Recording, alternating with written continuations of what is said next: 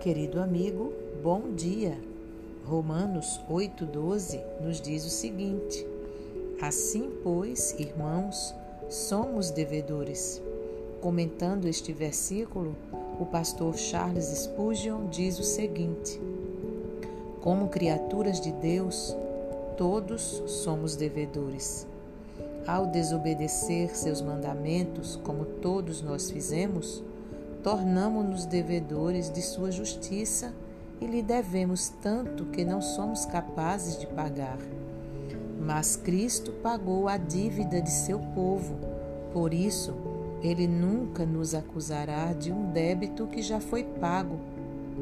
Cristo disse: Está consumado.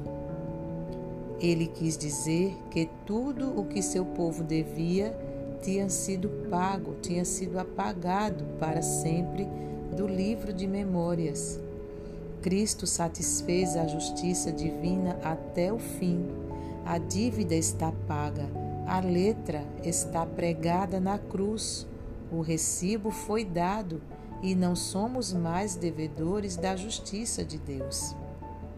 Que palavras maravilhosas! Querido amigo, pense sobre isso mas um alto preço foi pago para que hoje nós não sejamos mais devedores da justiça de Deus. Glória a Jesus por seu grande amor. Assim, devemos ser gratos, glorificando ao nosso Salvador. A Ele nós devemos nossa vida e tudo o que temos. Devemos nos entregar como sacrifício vivo.